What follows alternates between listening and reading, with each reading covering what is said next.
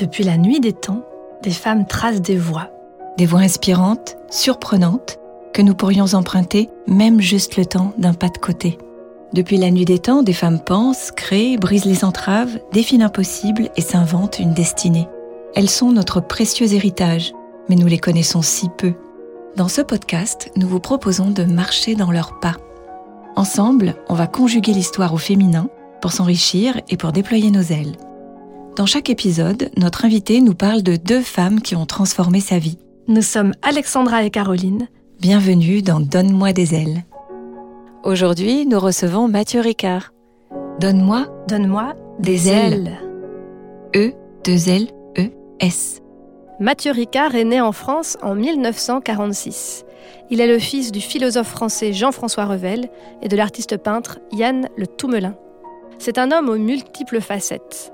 Moine bouddhiste, il est également traducteur, photographe, scientifique et auteur de nombreux livres.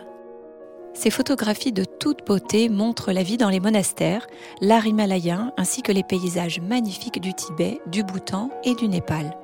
Il est l'auteur de nombreux ouvrages et consacre l'intégralité de ses droits d'auteur au projet de Karuna Shechen, une organisation humanitaire qu'il a fondée en 2000 avec Rabjam Rinpoche.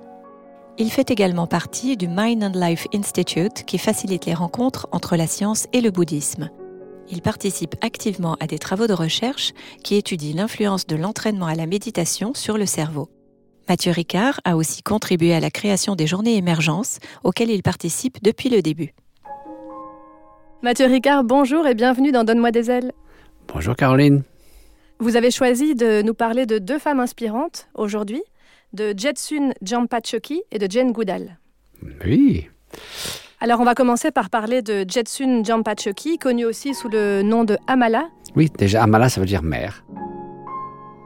C'est en 1922 à Niemo, au centre du Tibet, que naît Jetsun Jampachoki. On lui reconnaît dès l'enfance une gentillesse et une compassion exceptionnelles. Très intéressée par la méditation, elle rencontre son premier maître à l'âge de 7 ans.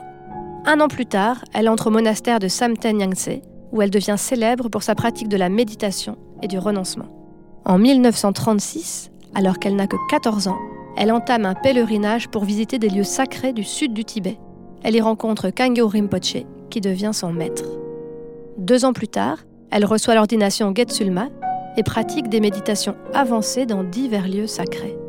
Après un pèlerinage d'un an ensemble à travers l'Inde et le Népal, elle devient en 1943 la compagne spirituelle de Kangyo Rinpoche lorsque celui-ci décide de passer de la vie monastique à celle d'un yogi. Sept enfants naîtront de cette union. Tout en s'occupant de sa famille, elle se consacre à la pratique et à l'étude. En 1956, toute la famille quitte le Tibet, trois ans avant l'invasion communiste chinoise, qui ira de pair avec une répression systématique de toute forme d'opposition et un anticléricalisme forcené. Les disciples occidentaux ont de plus en plus de difficultés à obtenir des visas pour aller pratiquer auprès de Kangyo Rinpoche. Il lui demande de venir enseigner en Europe. Lui-même décède avant de pouvoir se rendre en France, mais Jetsun Jampachoki s'établit en Dordogne dès 1980 avec le reste de sa famille. Elle y passe la majeure partie de son temps en retraite. Établie au Portugal dans les dernières années de sa vie, on raconte qu'elle demandait souvent à être conduite dans les centres commerciaux pour admirer les visages des gens et pratiquer pour eux. Elle est décédée en 2004 à l'âge de 84 ans. Pour commencer, peut-être vous pourriez nous raconter les circonstances de votre rencontre avec elle? Oui, effectivement, en juin 1967. J'ai peu de mémoire des dates, mais celle-là, je me rappellerai toujours. Euh, je suis arrivé pour la première fois en Inde, à Darjeeling. Donc j'avais euh, à peine 21 ans, j'avais six mois devant moi à l'université, je voulais voyager. J'avais vu quelques mois auparavant des documentaires faits par mon ami Arnaud Desjardins sur euh, tous les grands maîtres tibétains, hommes et femmes, qui avaient fui l'invasion communiste chinoise du Tibet et qui s'étaient réfugiés sur les versants indiens et bhoutanais et ailleurs de l'Himalaya. Et euh, quand j'ai vu ça brusquement, euh, avec tous les visages assez extraordinaires, très différents les uns des autres, mais il y avait une sorte de force commune ou de, qualité commune qui me faisait penser à aujourd'hui, en notre temps, il y avait là 20 Socrates, 20 Saint François d'Assise. Euh, donc je me suis dit, j'y vais. Donc j'ai bien fait. Et je me suis rendu en Inde en présence de l'un de ses maîtres que m'avait particulièrement recommandé Arnaud, qui l'avait fort inspiré et impressionné, qui s'appelait Kangyur Rinpoche. Et Kangyur Rinpoche n'était pas un moine, donc il vivait avec sa famille.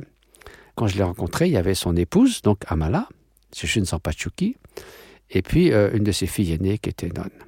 C'était un moment euh, unique dans ma vie, puisque euh, j'ai vu ce qui me semblait être, que je pouvais imaginer de la perfection humaine du point de vue des qualités humaines. Jusqu'alors, j'ai eu la chance de rencontrer des, des, gens extrêmement brillants dans différents domaines.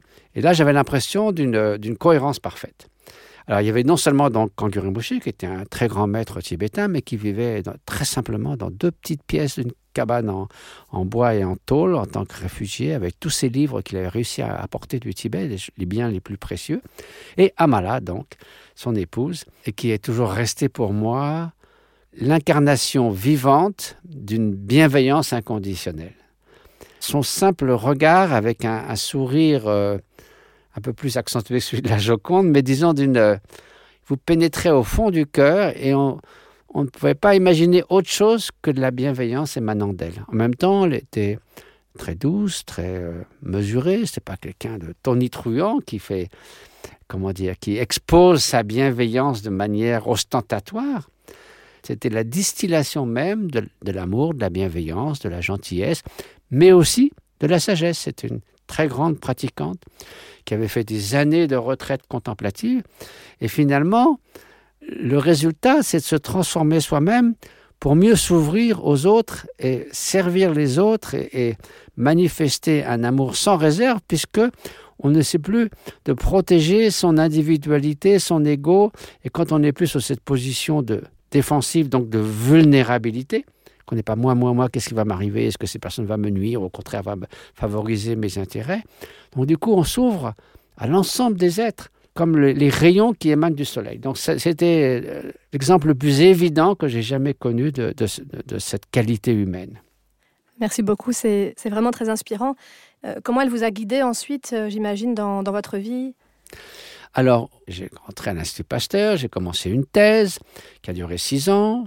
Et puis, chaque été, je retournais à Darjeeling. Donc, je retrouvais Kangur Rinpoche, son épouse, le reste de sa famille, du coup, ses fils, il a eu trois fils euh, et, trois filles. Donc, quand j'ai terminé ma thèse, je me suis dit, ben voilà, je vais plutôt m'établir là-bas. Et donc, toutes ces six années de, sorte de mûrissement intérieur qui, ont fait que quand je suis parti, c'était pas du tout un saut dans l'inconnu ou un, truc qui me coupait le souffle, mais au contraire, comme on passe un col en douceur, on quitte une vallée sans l'abandonner. Et puis on trouve une autre vallée merveilleuse avec plein de vergers et de belles choses. Et c'est juste ces petits derniers mètres qui fait qu'on passe d'une vallée à l'autre sans, sans, effort. Donc voilà, je me suis établi là-bas et donc j'ai du coup vécu euh, en leur présence pendant des années. Et donc je, en dehors des périodes de pratique dans mon petit ermitage de 9 mètres carrés, sans électricité ni chauffage à 2000 mètres, mais l'endroit le plus confortable au monde en ce qui me concernait parce que j'étais tellement heureux d'être là. Donc je, venais généralement partager les repas avec la famille. Et là aussi, j'ai vu chez Amala cette constance extraordinaire. C'est pas quelqu'un qui est, gentil, attentionné, bienveillant quand euh, tout va bien. C'était dans la plus intime fibre de son être. Elle n'avait pas besoin de se forcer, disons, pour être bienveillante, comme le soleil n'a pas besoin de se forcer pour rayonner de ses rayons. Hein. Amala n'enseignait pas de façon systématique, elle n'expliquait pas des textes, bien qu'elle soit d'une grande érudition elle-même, elle a passé des années et des années en retraite et a étudié, mais chacune de ses paroles, notamment sous forme parfois de conseils, très simples, mais euh, était toujours pertinent dans le sens que il venait à point sur ce dont euh, j'avais besoin, qu'elle avait sans doute perçu, peut-être qu'il n'était pas de façon explicite dans les enseignements, un peu comme euh, quelqu'un qui vous dit le juste conseil au bon moment, et encore une fois, sans euh, venir en disant, voilà, je, vais vous expliquer ça, vous allez voir ce que vous devez faire, mais c'était comme si c'était spontané et que ça venait au bon moment. Et donc, si vous voulez, de façon très discrète. Et euh, donc, tout au long de ma vie, elle m'a souvent euh, donné des, de simples conseils, encore une fois, pas de manière en se plaçant dans une position de, de, de, maître spirituel, bien que je la considère comme telle, Et donc, je l'ai toujours, euh, voilà, une immense estime et j'ai su, je, pense, apprécier le, trésor qu'elle me transmettait par sa, sa qualité d'être principalement. Mmh. Si vous voulez, Amala, c'était le messager, était le message. Mmh. Et ça, c'est essentiel parce que sinon, si c'est faites ce que je dis, faites pas ce que je fais, euh, à ce moment-là, forcément, ça va pas loin, quoi. Et ce, point est, vraiment intéressant. Vous nous avez dit, lorsque vous avez euh, accepté aussi de participer, de contribuer pour euh, notre livre Donne-moi des ailes, que vous la considériez comme d'une profondeur spirituelle égale à celle de son époux. Et qu'est-ce qui peut expliquer qu'elle elle ne se soit pas mise dans cette posture de transmission et d'enseignement? Lui, euh, d'ailleurs, ne se mettait pas dans aucune position. C'était quelqu'un qui disait, pas, disait pas, j'ai des disciples. Les gens venaient à lui lui demandait des enseignements et il les donnait. Mais il vivait dans la plus grande simplicité. Et euh, quand on me demande parfois qu'est-ce que c'est qu'un maître spirituel authentique par rapport à des imposteurs, des charlatans, c'était un, véritable maître, c'est quelqu'un qui n'a rien à perdre, rien à gagner d'avoir un ou deux disciples de plus. Il ne cherche pas à avoir des disciples. Si vous voulez, les gens souvent viennent à lui comme ils viennent à Amala, comme euh, comme une abeille qui voit une fleur avec du nectar, eh ben, elle vient naturellement. il ne jamais, s'est jamais proclamé maître spirituel. Personne d'extérieur l'a jamais proclamé comme maître spirituel. On vient à lui parce qu'on y trouve une, une source où s'abreuver. Euh, donc, si vous avez quelqu'un qui est arrogant, dont on voit qu'il va retirer euh, des avantages en termes de respect, d'avantages matériels, d'avantages de rang social au sein de la vie spirituelle, il faut partir en courant, en gros. Hein. L'humilité, on dit que c'est comme, euh, c'est comme les branches d'un arbre fruitier qui est très chargé de fruits. Les branches ploient jusqu'au sol. Et on dit c'est les arbres qui n'ont aucun fruit, donc dénués de toute qualité à la fois d'érudition et d'accomplissement spirituel. Les branches se dressent fièrement vers le ciel, mais il n'y a, rien à, a rien à manger. Euh, donc elle, euh, bon, par sa simple présence, ça suffisait pour nous mais elle ne transmettait pas des enseignements. Euh, quand son époux, donc quand Grimouché est décédé, en Dordogne, euh, très souvent des gens allaient lui demander des éclaircissements, des, lignes directrices sur leur pratique. Et plutôt que d'expliquer un texte en, détail, elle leur donnait des choses beaucoup plus essentielles sur des points importants pour dissiper des hésitations, pour clarifier leur pratique spirituelle au sens de l'expérience directe qui était finalement plus précieux que d'expliquer des textes. Mais c'était moins formel, si vous voulez. Alors, comme dans d'autres euh, domaines, dans le bouddhisme, on n'entend pas tellement parler de femmes, hein, comme dans le domaine de la méditation. Euh, le Dalai Lama, parfois, quand on lui pose la question euh, de la prochaine réincarnation, il, dit parfois que ce sera une femme. qu'est-ce que vous pensez que le bouddhisme pourrait gagner ou qu'est-ce que les femmes pourraient apporter en étant plus présentes, peut-être? D'abord, il y a eu tout au long de l'histoire des grands maîtres spirituels femmes. Il y en a eu moins en nombre, mais étaient elles ont été éminemment respectées. Donc il y en a eu depuis toujours dans l'histoire.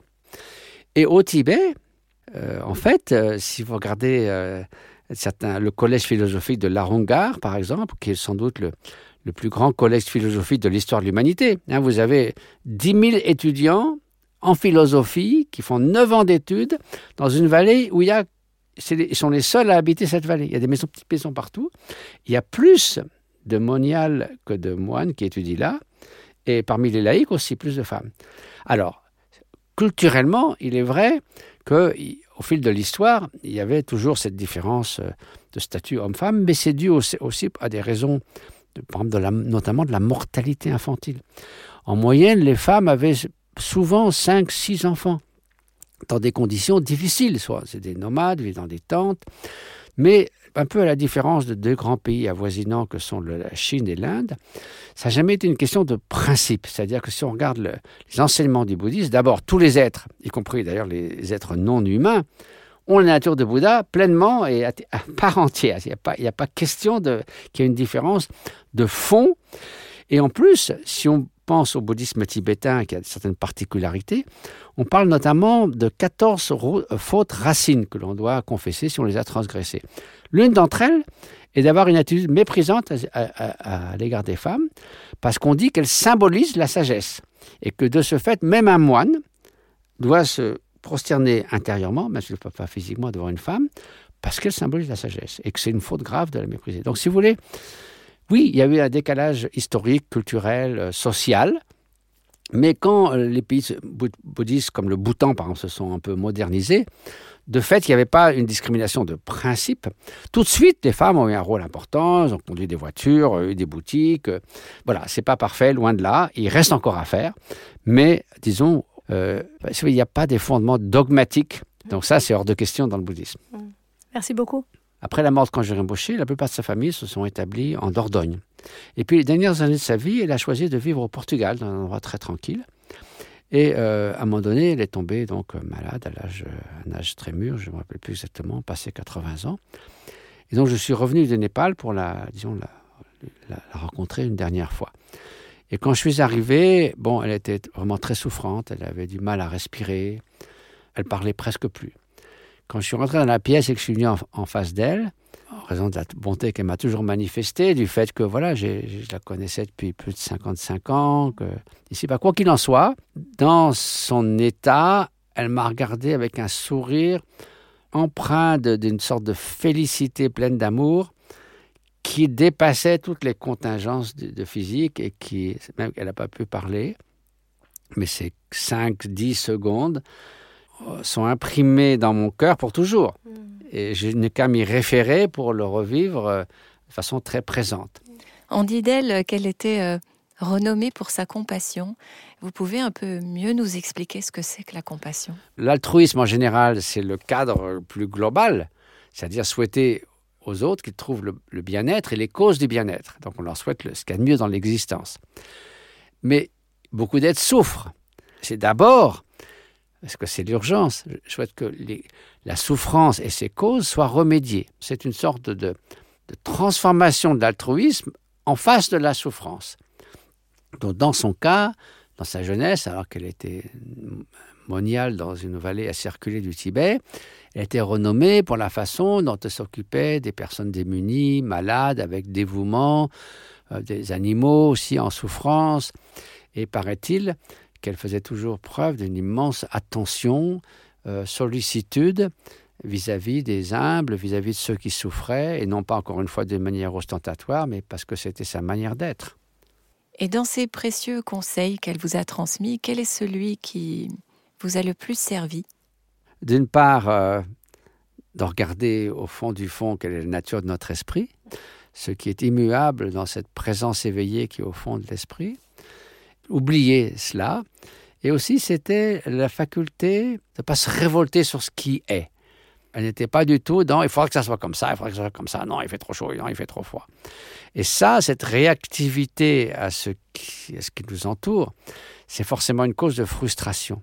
C'est simplement que les hauts et les bas de l'existence, finalement, ça ne remet pas en cause justement ce qui est au fond du fond, cette sérénité immuable qui est liée à la réalisation spirituelle. Elle nous rappelait en fait que voilà, on ne doit pas être à ce point vulnérable aux circonstances extérieures et si on est fermement établi dans cette sérénité, eh bien, on est en quelque sorte beaucoup plus résilient. Mais ni en formant une carapace, ni en se durcissant, euh, ni en étant indifférent, mais simplement en étant dans une autre dimension qui n'est plus réactive à ce genre de choses au plaisir, au déplaisir, à la louange ou au blâme, à, au renom ou à l'anonymat, au gain et à la perte, et toutes ces choses-là, qui finalement n'ont pas d'importance. C'est des préoccupations mondaines. Et ça, elle était l'exemple même de quelqu'un qui est libre des préoccupations mondaines. Est-ce qu'il y a des, écrits ou des méditations filmées peut-être d'elle ou... Alors, bon, il y a des, des photos. Mmh. J'en ai euh, inclus dans, par exemple, un demi-siècle dans l'Himalaya. Je parle d'elle euh, dans les carnets d'un moine errant. Euh, et sur le site aussi de Chante d'études de Chanteloube, où elle habitait en Dordogne, où ses, ses fils euh, enseignent. Je pense qu'il y a une courte biographie et une photo d'elle également. Merci beaucoup.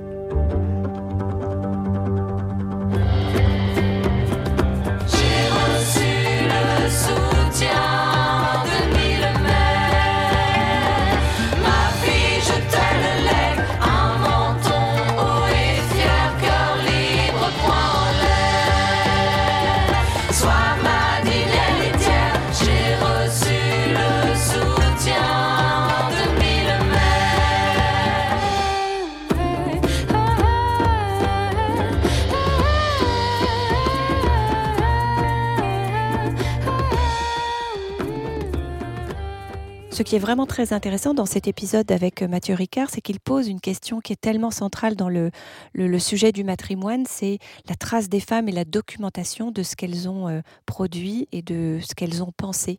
Oui, hein, dans la sagesse, comme dans tant d'autres domaines, on a du mal. En fait, il faut vraiment faire un effort de tourner le regard pour trouver euh, les traces, trouver des écrits.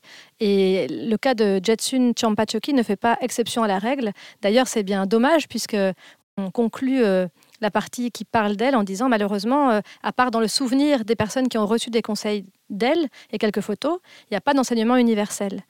Alors, on a cherché à comprendre pourquoi. Mais oui, parce que les femmes ne se mettent pas spontanément dans une posture de transmission, d'enseignement.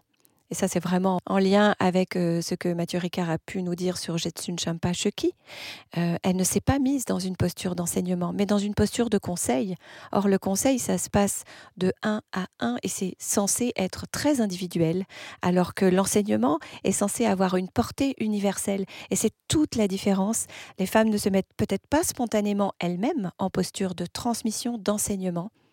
Et de fait, leur euh, savoir n'est pas reçu ni même documenté comme un enseignement, mais plutôt gardé à titre de conseil privé, quand bien même ils ont été super précieux. Oui, et ça nécessite peut-être de la part des disciples ou des personnes qui suivent des maîtres et des guides spirituels de documenter certes les enseignements qui sont délivrés euh, à un grand nombre, mais aussi de consigner les conseils qui ont une vertu vraiment précieuse, euh, pas uniquement pour la personne qui l'a reçu euh, dans le- dans le- l'entretien individuel.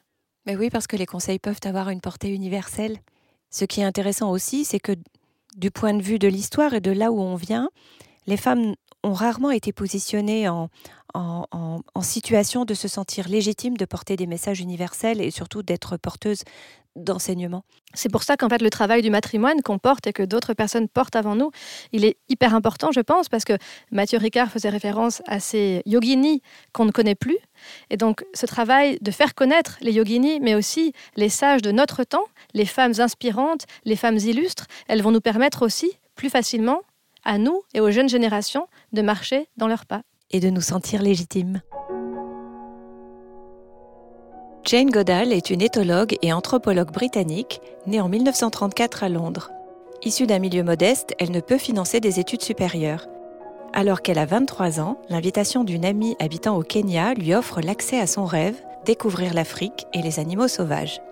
Elle rencontre Louis Leakey, un archéologue et paléontologue de renom qui l'engage en tant qu'assistante. Il est tellement bluffé par son talent et sa volonté qu'il lui confie une longue étude de terrain en Tanzanie, dans la réserve de Gombe, auprès des chimpanzés. Grâce à ses travaux, elle est acceptée sans diplôme à l'université de Cambridge et décroche un doctorat d'éthologie, l'étude du comportement animal, en 1965. En 1977, elle crée sa propre fondation pour la protection des animaux sauvages et la sensibilisation des nouvelles générations aux dangers de la pollution et de la déforestation. Elle est un phare qui a suscité de nombreuses vocations scientifiques, notamment chez les femmes.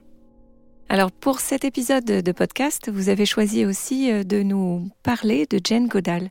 Pourquoi avez-vous choisi cette femme? Ben, c'est quelqu'un pour qui j'ai une grande admiration à tout point de vue, sur le plan humain et sur le plan de, de son action, disons.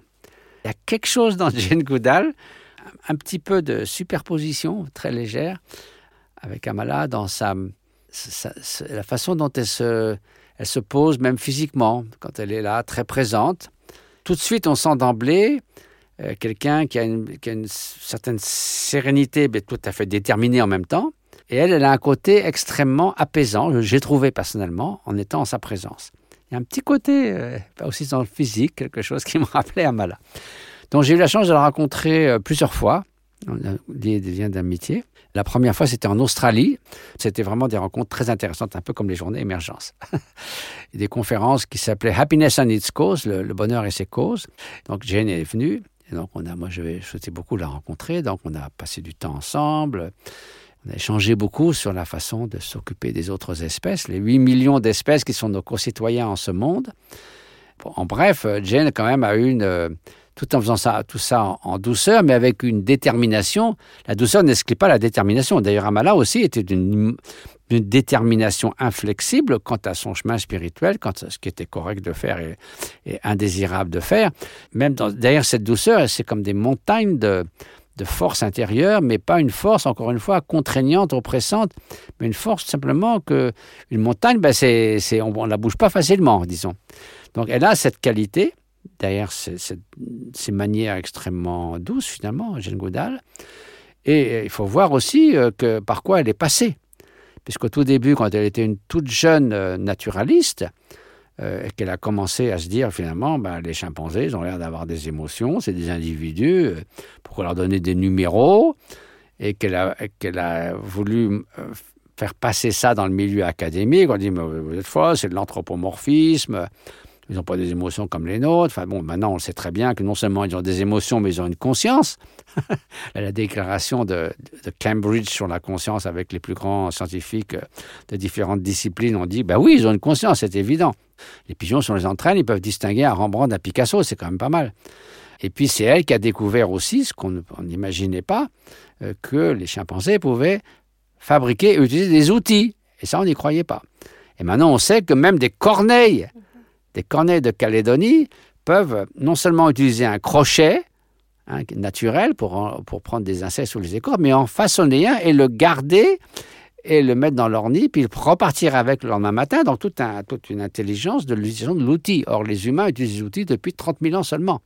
Donc ça, tout ça, ça a fait une forme de révolution dans, ce domaine. Oui, d'ailleurs, on, dit d'elle qu'elle a, a certainement changé le rapport homme-animal en faisant cette découverte de l'utilisation des outils par les chimpanzés. Puis surtout, elle a persévéré avec l'idée aussi de, dans le parc national de Gombe, de, un programme de protection des chimpanzés. Et pas seulement ça, parce qu'elle s'est aperçue aussi pourquoi finalement toutes ces espèces étaient menacées, parce que les populations étaient appauvries, qu'elles avaient besoin de chasser, de couper les forêts, qu'on ne peut pas leur reprocher non plus de dire voilà, vous arrêtez tout. Donc elle a dit il faut commencer par aussi remédier aux inégalités sociales, à la pauvreté. Il faut commencer par les jeunes. Il faut, prévoir euh, l'impact sur, les générations à venir. Donc, elle a fait son programme Roots and Shoots, où il y a toujours une composante d'inspirer et d'éduquer les jeunes, une composante vis-à-vis euh, de l'environnement global, la protection de l'environnement, et une composante, bien sûr, pour protéger les animaux. Et donc, c'est beaucoup plus holistique que simplement euh, s'occuper des chimpanzés. On retrouve cette notion d'interdépendance qui vous est chère et qui est aussi très présente Oui. dans le bouddhisme. Parce que quelqu'un qui s'émerveille déjà de la beauté de la part sauvage du monde, des animaux, de la, de la, de la jungle, euh, de tout, le- de tout l'univers, de la, de l'incroyable diversité et interdépendance du vivant. Cet émerveillement, en fait, on sort de la, de la coquille d'être trop centré sur soi-même. On a moins le sentiment du moi, moi, moi. Et donc ça, c'est une... Pour, le bouddhiste, en tout cas, c'est une des caractéristiques d'une vraie spiritualité, de ne pas être centré sur soi-même, de percevoir l'interdépendance de toute chose. Donc de ce point de vue-là, on peut dire que c'est une forme de démarche spirituelle que d'avoir cette vision du monde qu'elle a, à force de vivre dans- au milieu de cette biodiversité.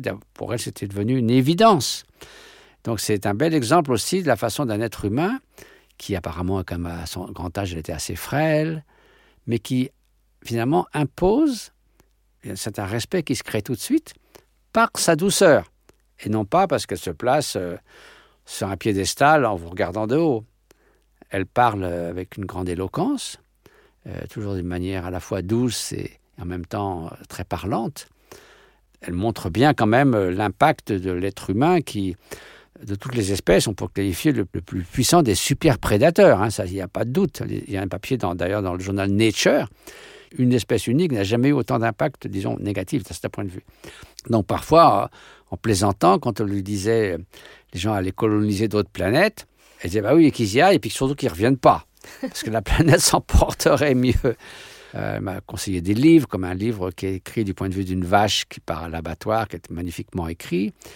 Et elle me disait aussi, pareil, c'est typique de Jane Goodall. Ce qu'il faudrait, c'est plutôt voilà, faire un, docu- un sorte de documentaire où on montre un, enfant qui demande à ses parents d'où ça vient, et puis les parents hésitent, puis finalement, de fil en aiguille, on en vient à parler de comment on, traite les animaux. hein. ça fait quand même. euh, on sait que le nombre d'Homo sapiens euh, existants, qui n'ont jamais existé sur Terre, à peu près 120 milliards, hein, parce qu'il y a 10 000 ans, on n'était que 5 millions. Et c'est le nombre d'animaux qu'on tue, soi-disant pour nos besoins, tous les deux mois. C'est quand même beaucoup de morts et beaucoup d'animaux pour euh, voilà, des besoins qui ne sont pas forcément nécessaires. Donc de le montrer plus par la douceur et, le faire découvrir par un enfant, comme beaucoup d'enfants découvrent. Et elle disait que son, petit-neveu, d'abord, il a dit, voilà, la viande, non, moi j'aime bien ces, ces vaches et ces cochons, je veux qu'ils restent sur pied, je veux pas, veux pas qu'ils soient tués pour qu'ils soient dans mon assiette. Puis il mangeait encore du poisson. Alors, il va voir un aquarium, et puis il dit, ah ben non, ces poissons, je veux pas les manger, ils sont beaux, et puis tout. Puis après, il va un peu plus loin, il y avait un poisson absolument horrible, difforme, avec des espèces de pustules, des tentacules. Puis il le regarde longuement, puis il dit, mais oui, mais peut-être qu'il n'est pas beau, mais finalement, il est comme les autres poissons. Et ça rappelle ce que disait Kafka, le grand écrivain, qui a cessé aussi de manger, qui est devenu végétarien, et qui un jour était devant un aquarium et disait Maintenant, je peux vous regarder en paix, je ne vous mange plus. donc voilà, donc si vous voulez, l'ensemble de sa philosophie, de sa manière d'être, le- l'exemplarité de sa carrière fait que sa parole a un poids. Et donc, je crois que c'est pour ça aussi qu'elle a été ambassadeur de paix des Nations Unies et qu'elle est immensément respectée. Et que ça, ça inspire finalement les gens. Récemment, j'ai fait un, ex- un- un échange par Zoom au moment des- pendant la pandémie pour, euh, organisé par Karuna Setchen. Il paraît qu'elle a un- quelque chose qui fait, savez, des gens qui ont du mal à reconnaître les visages. La première chose qu'elle m'a dit, avant qu'on commence, elle dit I missed you. Vous m'avez manqué. J'étais j'étais trop content, je dois dire. It's been too long. Ça fait trop longtemps qu'on ne s'est pas vu. Ça m'a fait très plaisir, bien sûr. Sa propre philosophie se ressent même dans sa méthode. Moi, j'ai été très frappée de voir que, à, l'encontre finalement de comment on, fait, on faisait science quand elle a commencé en tant que naturaliste, elle a fait ce choix de pouvoir s'intégrer à la communauté des chimpanzés, donc de ne pas se mettre en position ni haute ni distanciée, mais de gagner leur confiance et Ah que c'est ça. ça. qui lui a permis de découvrir des choses que personne n'avait jamais Ben, vues. évidemment. Puis, façon, on peut jamais être observateur euh, en étant complètement, en n'étant pas immer- immergé. Parce que de toute façon, on n'y arrivera jamais, du coup, parce qu'ils vont s'en aller dès qu'ils vont vous voir.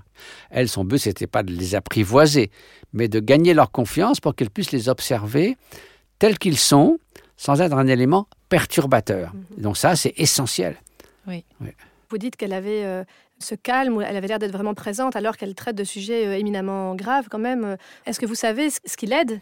Sans trop d'aller dans le détail. Donc, je crois qu'elle a été élevée de manière chrétienne. Je ne crois pas qu'elle ait pratiqué littéralement la chrétienté. Pas, on ne peut pas dire que c'est une croyante et une pratiquante, mais elle a ce sentiment de quelque chose de plus grand, de, qui est présent dans l'univers.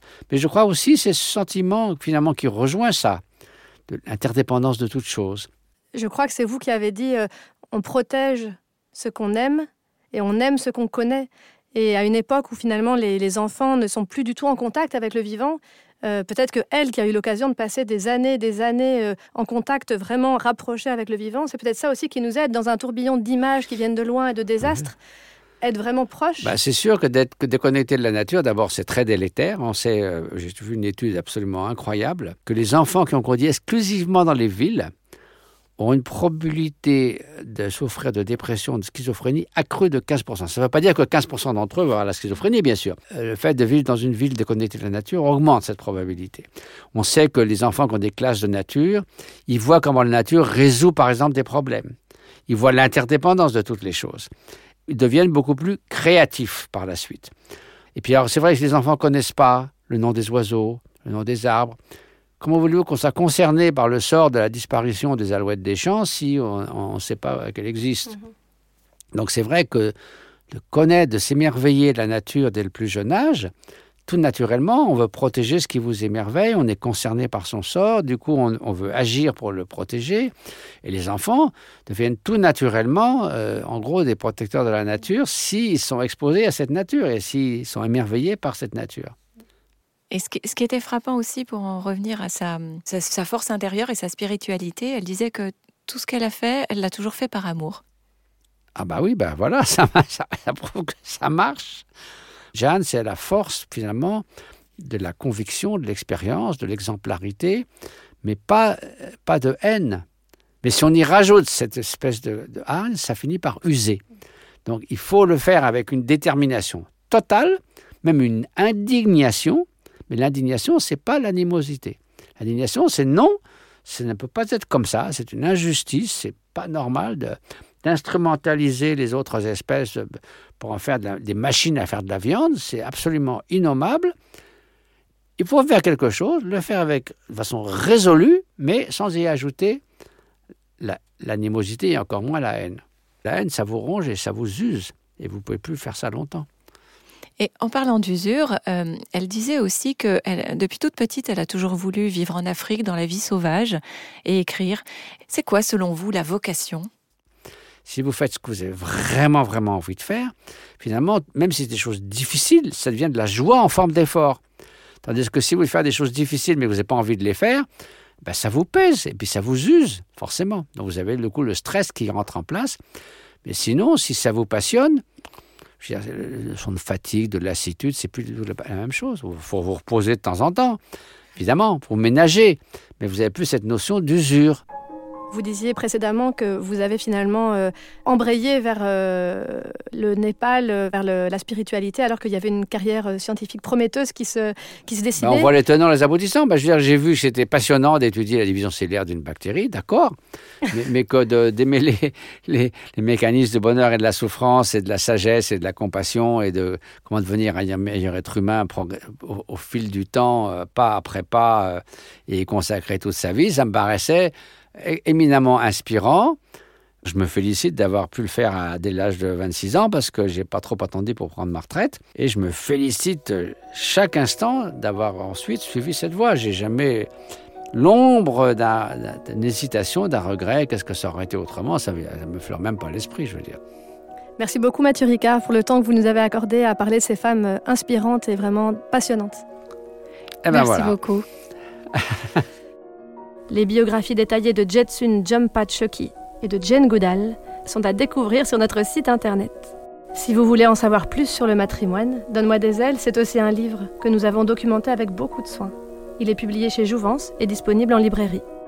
Cet épisode a été conçu avec beaucoup d'amour par Caroline Le Cire et Alexandra Huguetto. Pour le son et la réalisation, c'est Charlie Azinco qui a fait des merveilles. Aidez-nous à faire rayonner les femmes en partageant cet épisode et en lui donnant plein d'étoiles. Quant à vous, quelle inspiratrice vous a donné des ailes? Partagez votre expérience sur les comptes Facebook ou Instagram du podcast. Nous avons hâte de la découvrir. Et surtout, n'oubliez pas que vous êtes vous aussi une source d'inspiration. Le monde a plus que jamais besoin de votre lumière.